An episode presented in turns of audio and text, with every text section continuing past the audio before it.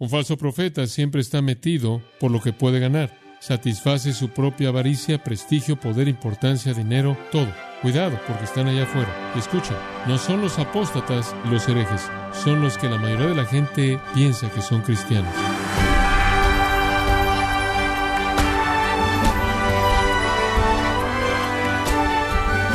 Gracias por acompañarnos en su programa Gracias a vosotros con el pastor John MacArthur.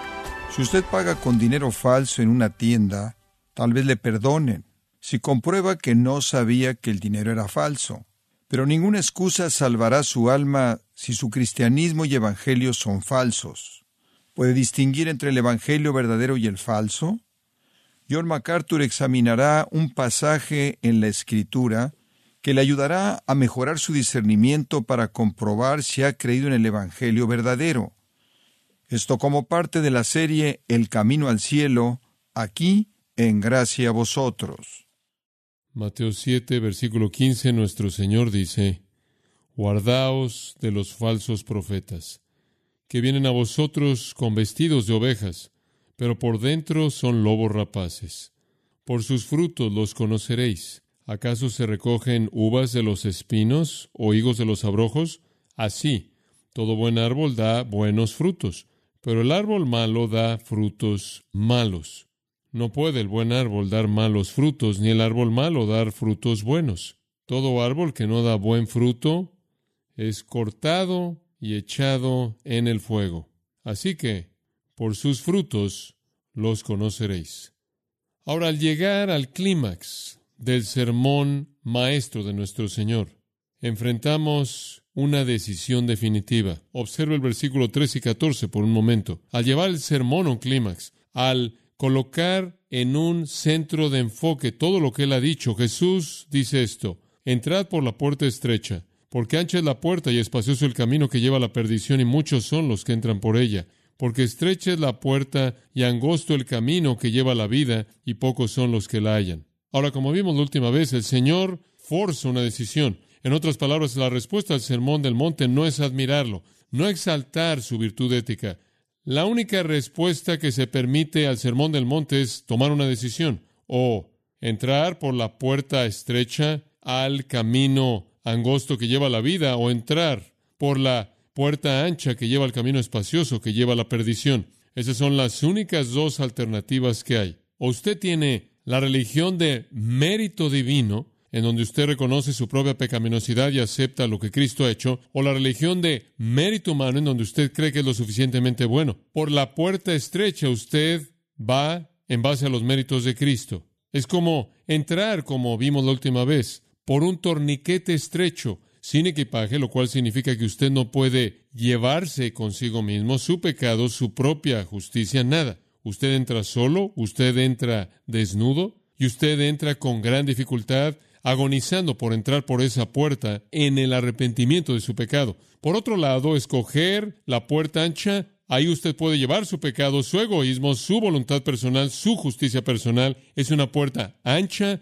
es un camino espacioso por el que se entra fácilmente y se viaja fácilmente. Y usted toma una decisión, toda persona toma una decisión. O usted escoge el camino de Dios o el camino del hombre. ¿O usted cree que su propio mérito humano es lo suficientemente bueno como para alcanzar para usted un lugar en el reino de Dios? Usted sabe que no lo es y en desesperación se aferra a Cristo. Eso es lo que Jesús estaba tratando de hacer, forzar una decisión. Él presentó el camino ancho a lo largo del sermón. Invariablemente, su retrato fue que el camino espacioso no era suficiente. Tenían la idea equivocada de sí mismos y la idea equivocada del mundo y la idea equivocada de la palabra de Dios y la idea equivocada de la moralidad y la idea equivocada del ayuno y la idea equivocada de la oración y la idea equivocada del dar y la idea equivocada del dinero y la idea equivocada de las posesiones y la idea equivocada de otras personas. Y todas estas eran las cosas equivocadas.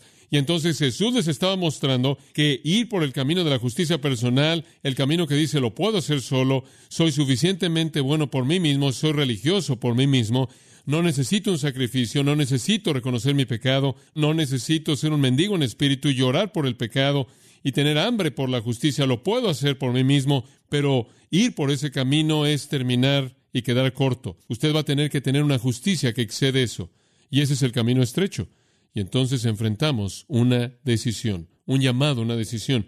El mensaje entonces no es solo para ser oído y admirado, demanda una respuesta. Y de manera clara el Señor llama a que respondemos de manera apropiada. ¿No es cierto? En el versículo 13, ¿qué dice? Entrad por la puerta estrecha. Ese es el gran llamado que viene del corazón de nuestro Señor. Y a lo largo del Sermón del Monte entero, amados, eso es lo que Él está buscando, esa afirmación singular. No sigan por su propio camino, vengan por el camino de Dios. Despójese de su justicia personal, su soberbia, su autosuficiencia, su pecado, su voluntad personal, sus propias metas, y venga por el camino de Dios. La puerta estrecha, estrecha porque usted entra solo, estrecho porque usted no puede llevar nada con usted, estrecho porque usted viene con gran dificultad, y estrecho porque usted tiene que calcular el costo de lo que va a significar colocarse bajo el control de Jesucristo muy estrecho. La gente dice, los cristianos son estrechos en su manera de pensar. Es correcto, muy estrechos, totalmente estrechos, y eso es exactamente lo que la Biblia dice. El Señor entonces viene a la invitación, el clímax del mensaje, y Él llama a que se tome una decisión. Esto no es algo que es excepcional para Él, Él lo ha hecho en otras partes en la Escritura. El corazón compasivo, amoroso, tierno de Cristo anhela que los hombres entren en su camino correcto, el de Cristo dejar su pecado, dejar su voluntad personal y venir en arrepentimiento por su pecaminosidad a la única fuente de justicia verdadera. De hecho, en el capítulo 4, versículo 17 de Mateo, él clamó, Volveos, vuélvanse, conviértanse y vayan por el otro camino, es lo que él quiere decir. En Mateo 11:28 él reconoció las cargas que los hombres atan en sí mismos por su pecaminosidad y los deberes religiosos imposibles que tratan de llevar solos, y él dijo, Venid a mí todos los que estáis trabajados y cargados, y yo os daré qué? Descanso. Yo voy a quitar todas esas cargas. En Juan 7 él dijo, si alguno tiene sed, venga a mí y beba. Él dijo, si tienes hambre, soy el pan de vida. Si estás perdido, soy el buen pastor. Él dijo, yo soy el camino, la verdad y la vida. Él dijo, yo soy la resurrección. Una y otra vez Jesús ofreció una invitación. En el libro de Isaías encontramos el principio de una invitación como esa en el capítulo 1, versículo 18. El profeta Isaías a manera de sombra del mensaje mismo de Jesucristo, dijo, venid ahora y razonemos juntos, dijo Jehová, aunque vuestros pecados sean como la grana, serán blancos como la nieve, y aunque sean rojos como el carmesí, serán como blanca lana. Y después en el siguiente versículo dice, si queréis y sois obedientes, Dios siempre ha querido lavar los pecados de los hombres, pero los hombres siempre han tenido que reconocer la necesidad antes de que busquen la solución, hasta que una persona reconoce su pecado no se vuelve como la nieve, no se vuelve como la lana. La invitación fue repetida más adelante en Isaías, en el capítulo 55, en ese texto maravilloso y conocido en donde Isaías dice, oíd, llamando a todo aquel que tiene sed. En otras palabras, cuando usted reconoce que tiene una necesidad y tiene sed, o cuando ve sus pecados como la grana, como el carmesí, cuando usted sabe que tiene una necesidad, venid a las aguas y el que no tiene dinero, en otras palabras, usted no tiene recursos personales, usted no tiene en dónde comprarlo, usted no tiene nada bueno en usted mismo, venid, comprad, comed, vengan, compren vino y leche sin dinero y sin precio. En otras palabras, usted no tiene nada que traer, usted no tiene nada que ofrecerle a Dios, usted viene de manera estricta y únicamente en base a los méritos de su don, de su regalo bueno y de gracia en Cristo, y entonces usted lo encuentra en el Antiguo Testamento, usted lo encuentra en el Nuevo, usted lo encuentra inclusive al final de la Biblia con un clímax en una gran invitación final en el libro de Apocalipsis, capítulo 22, versículo 17. Y el Espíritu y la novia dicen, ven. Y aquel que oiga diga, venga. Y aquel que tiene sed, venga. Y después esta afirmación hermosa, y aquel que quiera, tome del agua de la vida. Y usted conoce la última palabra, gratuitamente, gratuitamente. A lo largo de la Biblia está esta invitación. Entrad por la puerta estrecha, convertíos, vengan a mí si alguno tiene sed. Vengan sin dinero y compren. Si sus pecados son como la grana o como el carmesí, serán blancos como la nieve o como la lana. El espíritu y la novia dicen, ven. El corazón amoroso de Dios constantemente palpita en una actitud compasiva hacia los hombres y su salvación, su transformación. De hecho, en el Antiguo Testamento usted encuentra en Jeremías a Dios clamando, a Dios llorando. Las lágrimas de Dios son derramadas porque los hombres le dan la espalda a Él y entonces es compasión lo que llama al hombre desde el corazón de Dios. Pero quiero añadir rápidamente que esta compasión tiene también algunos dientes. Dios no es todo amor y nada más. La realidad del asunto es que si usted no oye el llamado y viene por el camino que Dios dice que venga. Versículo 13 dice, usted va a estar en un camino que lo va a llevar a la perdición. Y entonces es compasión con ciertos dientes ahí. Es amor mezclado con juicio. El juicio final de los impíos está en mente aquí. Entonces el Señor está diciendo, miren, el amor llama y el juicio se tarda, pero el tiempo vendrá cuando el amor es hecho a un lado y el juicio es inminente. Entonces debemos venir por el camino estrecho. Todo hombre entonces, toda mujer, todo joven está en una encrucijada. A la derecha está el camino estrecho, el camino estrecho que lleva a la vida, a la izquierda está el camino espacioso, el camino ancho que lleva a la perdición. Ambos tienen el letrero cielo. Uno es verdadero y uno es una mentira. Esta es la religión del mérito divino llevado a cabo por Dios. Esta es la religión del mérito humano llevado a cabo por el hombre y usted toma una decisión. ¿Y sabe usted que no es fácil entrar por esa puerta estrecha? Pocos son los que la hallan. Y una vez que usted la ha encontrado, usted debe agonizar por entrar en ella. Creo que hay una razón entre varias por qué es difícil. Y eso es porque enfrente de esas dos puertas, conforme usted está en esa encrucijada, están ahí parados los falsos profetas, haciendo todo lo que pueden hacer en su capacidad para empujarlo usted por el camino equivocado. Están ahí oscureciendo la puerta estrecha y apuntando a la gente como si fuera un policía de tráfico espiritual hacia el camino ancho que lleva a la perdición. Y entonces Jesús dice, habiéndoles dado la invitación, les voy a tener que advertir también. Y allí es en donde usted llega al versículo 15.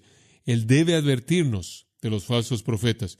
Y dice entonces, guardaos de los falsos profetas.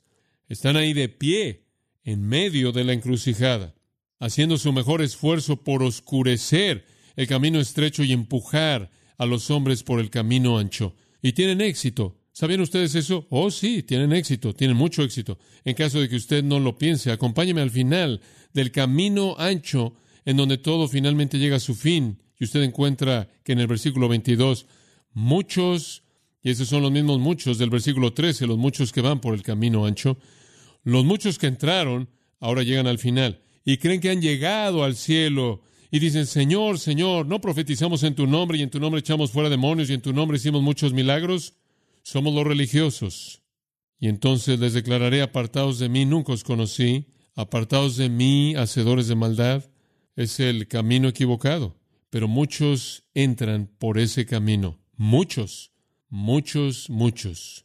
Porque hay falsos profetas que los están empujando por ese camino. Jesús entonces, de hecho, está diciendo esto. Conforme se esfuerzan por entrar por esa puerta estrecha, cuidado con aquellos que quieren desviarlos. Ahora, para entender lo que él realmente está diciendo y entender este pasaje, quiero que observe dos palabras en nuestro bosquejo. La primera es advertencia y la segunda es velar. Veamos, en primer lugar, la palabra clave advertencia. Versículo 15. Guardaos de los falsos profetas que vienen a vosotros en vestidos de ovejas, pero por dentro son lobos rapaces o despiadados. Ahora el Señor es muy claro aquí. Él no deja duda alguna en nuestras mentes acerca de quién Él está hablando. Sabemos que Él está hablando de falsos profetas. Ahora esto no es algo raro en la Biblia. Por ejemplo, usted regresa al Pentateuco, escrito bajo la inspiración del Espíritu Santo por parte de Moisés, y Moisés tiene para nosotros en Deuteronomio, por ejemplo, capítulo 13, la instrucción de Dios acerca de falsos profetas en los primeros tiempos de su historia redentora. Escuche lo que Deuteronomio 13 dice. Cuando se levantare en medio de ti profeta o soñador de sueños, y te anunciare señal o prodigios, y si se cumpliere la señal o prodigio que él te anunció, diciendo, vamos en pos de dioses ajenos, que no conociste y sirvámosles, ¿no darás oído a las palabras de tal profeta? ni al tal soñador de sueños, porque Jehová vuestro Dios os está probando para saber si amáis a Jehová vuestro Dios con todo vuestro corazón y con toda vuestra alma. En pos de Jehová vuestro Dios andaréis, a él temeréis, guardaréis sus mandamientos y escucharéis su voz, a él serviréis y a él seguiréis. Tal profeta, soñador de sueños, ha de ser muerto, por cuanto aconsejó rebelión contra Jehová vuestro Dios, que te sacó de tierra de Egipto y te rescató de casa de servidumbre. En otras palabras, Moisés le dijo al pueblo, cuando encuentres un falso profeta, mátalo son muy serios y son muy mortales. En Isaías capítulo 30 y versículo 10 dice, versículo 9, este es un pueblo rebelde, son hijos mentirosos, hijos que no quieren oír la palabra de Jehová, y le dicen a sus profetas o videntes, no veáis, y a los profetas, no nos profeticen cosas correctas, háblenos cosas suaves, profeticen engaños. Sorprendente. Isaías dice, habrá gente que quiere profetizar estas cosas y habrá gente que quiere que lo hagan. Siempre hay un mercado para los falsos profetas, porque la gente no quiere oír la verdad. No quieren. Y entonces siempre hay una audiencia para los falsos profetas. Jeremías, de manera repetida, una y otra vez, comenzando en el capítulo 5 y hasta el capítulo 23, identifica a los falsos profetas. Advertencia tras advertencia tras advertencia tras advertencia. Usted llega al Nuevo Testamento y en el Nuevo Testamento, Mateo capítulo 24, por ejemplo, versículo 11, y muchos falsos profetas se levantarán y engañarán a muchos. Ahí está ese muchos de nuevo. Hay muchos falsos profetas que engañan a muchas personas y muchos van por ese camino y muchos terminan diciendo Señor, Señor. Y él dice, no conocí a ninguno de ustedes muchos. No conozco a ninguno de ustedes. Pero hemos profetizado en tu nombre y usted ve a los falsos profetas llegar al mismo final que sus seguidores llegan. Hacen su afirmación, pero su afirmación no permanece en pie. Habrán muchos falsos profetas y engañarán a muchos. Versículo 24 de Mateo 24, porque se levantarán falsos cristos y falsos profetas y harán grandes señales y maravillas de tal manera que si fuera posible engañarán a los elegidos, falsos cristos, pseudo-cristos, tratan de presentarse a sí mismos como si fueran Cristo, farsantes, charlatanes y mentirosos. Romanos 16, 17. Os ruego, hermanos, que identifiquéis a aquellos que causan divisiones y ofensas contrarios a la doctrina que habéis aprendido y que los evitéis, porque los tales no sirven a nuestro Señor Jesucristo, sino a su propio cuerpo, y mediante buenas palabras y discursos amables engañan los corazones de los inocentes. Y Pablo le dice a Timoteo, hablan doctrinas de demonios. Y a Pedro el Espíritu de Dios le dijo, tienen herejías que condenan. Y Juan dice, más vale que prueben los espíritus, primera de Juan 4.1. Entonces la Biblia nos advierte una y otra vez acerca de los falsos profetas. Van a existir, siempre han existido. Han habido muchos falsos profetas y habrán falsos profetas. Mientras que vivamos en esta tierra hasta que Jesús venga, van a estar aquí. Ahora quiero que piense esto conmigo y le voy a dar a usted cuatro palabras que van a explicar la advertencia del versículo 15. Número uno es definición, definición. Y por esto simplemente quiero definirle el término falso profeta. ¿Qué es un falso profeta? ¿Con quién es que realmente estamos tratando en este versículo? Permítame retroceder de ahí. Desde la caída del hombre, es aparente que el hombre está perdido sin esperanza. El hombre le da la espalda a Dios, huye de Dios. No hay quien busque a Dios, Romanos 3. Los hombres huyen de Dios y huyen hacia el infierno lo más rápido que pueden. Y no hay ni uno entre ellos que puede hacer que se volteen porque el hombre no tiene en sí mismo un recurso así. Entonces Dios tiene que escoger a ciertas personas, redimirlas, enviarlas a la humanidad para traer de regreso el corazón del hombre a Dios. Estos son sus profetas. Y usted encuentra en el Antiguo y en el Nuevo Testamento que un profeta verdadero era conocido por dos cosas. Él tuvo una comisión divina y él tuvo un mensaje divino. Él fue llamado por Dios y él recibió su contenido de Dios. Él dio el mensaje de Dios y él era el hombre de Dios. Dios seleccionó a hombres para esta función tan estratégica. Un profeta verdadero era la voz de Dios. Usted regresa a Éxodo, por ejemplo, en el capítulo 4. Usted descubre que el Señor le dice a Moisés, Moisés, no te preocupes por lo que vas a decir. Moisés estaba discutiendo con Dios por sus problemas de habla y Dios dijo, Moisés, voy a colocar mis palabras en tu boca. Antes de eso, Dios de hecho había llamado a Moisés a partir de una zarza ardiente a su cargo profético y entonces estuvo la comisión de Dios y estuvo el contenido de Dios y eso consumaba la función de un profeta. Él era el hombre de Dios que habló el mensaje de Dios. Tan pronto como Dios tuvo a sus profetas verdaderos para que hablaran el mensaje verdadero, para que fueran pastores verdaderos, trayendo de regreso a las ovejas que se habían desviado de regreso a Dios, Satanás comenzó a falsificar. Y conforme usted estudia el Antiguo Testamento, usted encuentra una y otra y otra y otra vez los problemas de los falsos profetas están por todos lados, están por todo el Antiguo Testamento, así como están por todos lados en la actualidad. En Jeremías, por ejemplo, podríamos pasar días simplemente estudiando lo que Jeremías solo dice de los falsos profetas, porque él dice más que cualquier otra persona.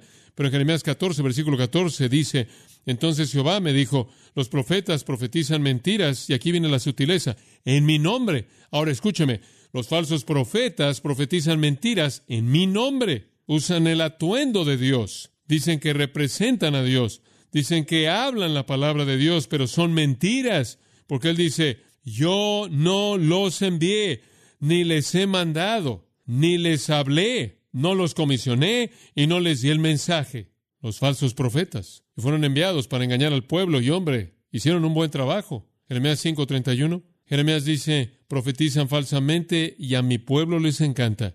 Se lo comen, porque los falsos profetas rascan sus oídos. Así como en el futuro, cuando los hombres se acumulen para sí mismos maestros que rasquen sus oídos, así en el Antiguo Testamento, lo mismo. Dicen lo que la gente quiere oír, cosas agradables que le gustan a todo mundo, los hacen sentir a usted bien y son mentiras. En Jeremías 23, versículo 14, el profeta dice, He visto también en los profetas de Jerusalén algo horrible. Cometen adulterio y caminan en mentiras, fortalecen también las manos de los malhechores, de tal manera que nadie se vuelve de su impiedad, todos ellos son como Sodoma y sus habitantes como Gomorra. Por tanto, así ha dicho Jehová de los ejércitos acerca de los profetas, aquí les alimentaré con ajenjo, les haré beber el agua de dolor, porque de los profetas de Jerusalén lo profano ha salido por toda la tierra. Así ha dicho Jehová de los ejércitos, no escuché las palabras de los profetas que os profetizan, los hacen vanos, hablan una visión de su propio corazón y no de la boca de Jehová. Hacen que ustedes sean soberbios, apelan a su ego, son malos, son carnales, son adúlteros, fortalecen las manos de los malhechores. Son malos, pero dicen lo que usted quiere oír. Además, en el capítulo 23, conforme habla de ellos, versículo 21, él dice, no he enviado estos profetas, sin embargo, corrieron. No les he hablado, sin embargo, profetizaron. Y después, en el versículo 28, él en cierta manera lo resume diciendo el profeta que tiene un sueño, cuente un sueño, y el que tiene mi palabra, que hable mi palabra fielmente. Él dice, no quiero callar a los profetas verdaderos, a los videntes verdaderos, únicamente los farsantes. Entonces, el Antiguo Testamento constantemente tiene que advertir que van a haber profetas que son falsos. En Zacarías 11 hay un retrato de un pastor falso que es tan vívido que necesito leérselo. Escuche esto. Levantaré un pastor en la tierra que no visitará aquellas que están cortadas. ¿Puede imaginarse un pastor que no se molesta por ir a encontrar al cordero que se pierde? ¿Puede imaginarse qué tipo de pastor sería? En segundo lugar, ni buscará a la joven. No ayuda en absoluto con ese pequeño cordero que se ha desviado. No busca hacer lo que necesita hacer para cuidar de eso, ni curará a la quebrantada, no hace nada por la herida, por la oveja quebrantada, ni alimenta a la que está ahí, sino que se come la carne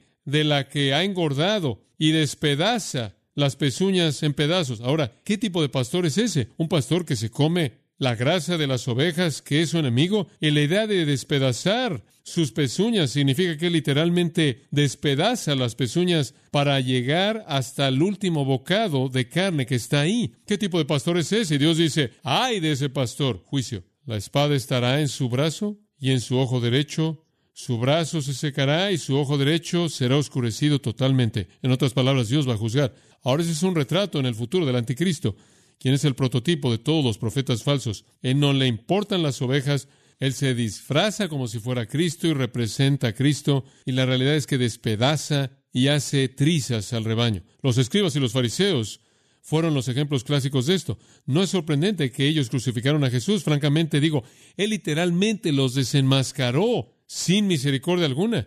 Fueron los que se presentaban a sí mismos como si fueran piadosos, como si fueran justos, y eran rapaces y buscaban sus propios intereses y usaban a la gente para llegar a sus propios fines.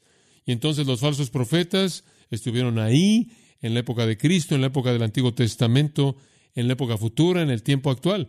El Nuevo Testamento los llama por muchas cosas. Los llama pseudo profetas, pseudo hermanos, 2 Corintios 11, 26, pseudo apóstoles, 2 Corintios 11, 13, pseudo maestros, 2 Pedro 2.1, pseudo habladores, 1 Timoteo 4.2, pseudo cristos, en Mateo 24, 24. Falso, pseudo significa farsante, mentiroso, falso, charlatán. Pero siempre hay una audiencia, siempre, siempre, siempre una audiencia. Jesús dijo en Juan 8:45, por ejemplo, porque os hablo la verdad, no me oís. No pueden oír la verdad, escuchan mentiras, porque sois de vuestro padre el diablo, quien es padre de qué? De mentira. Ustedes oyen mentiras y están abiertos a mentiras. Y Jeremías 5:31, y a mi pueblo le encantó. ¿Por qué? Porque son de su padre el diablo, quien es padre de mentira, oyen también sus mentiras. Se amontona para sí mismos maestros que mienten. Escuche, hay una audiencia por todos lados para los falsos profetas. Y son simplemente eso, falsos profetas. Si alguien necesita entender, somos nosotros. En Efesios 5:6 Pablo dice, nadie os engañe con palabras vanas. No deje que nadie lo engañe con palabras vacías. En Colosenses capítulo 2 y versículo 8, guardaos no sea que alguno se eche a perder mediante filosofía la sabiduría de los hombres y engaño vano. Entonces la advertencia comienza con una definición. Un falso profeta es uno que no tiene una comisión de Dios y no tiene un mensaje de Dios. Vayamos a una segunda palabra, peligro. El versículo 15 nos indica no solo quiénes son, sino por qué debemos tener cuidado porque son muy peligrosos. Son muy peligrosos. Ahora quiero que me escuche, porque todos podemos volvernos presa fácil de estas personas. Son personas peligrosas.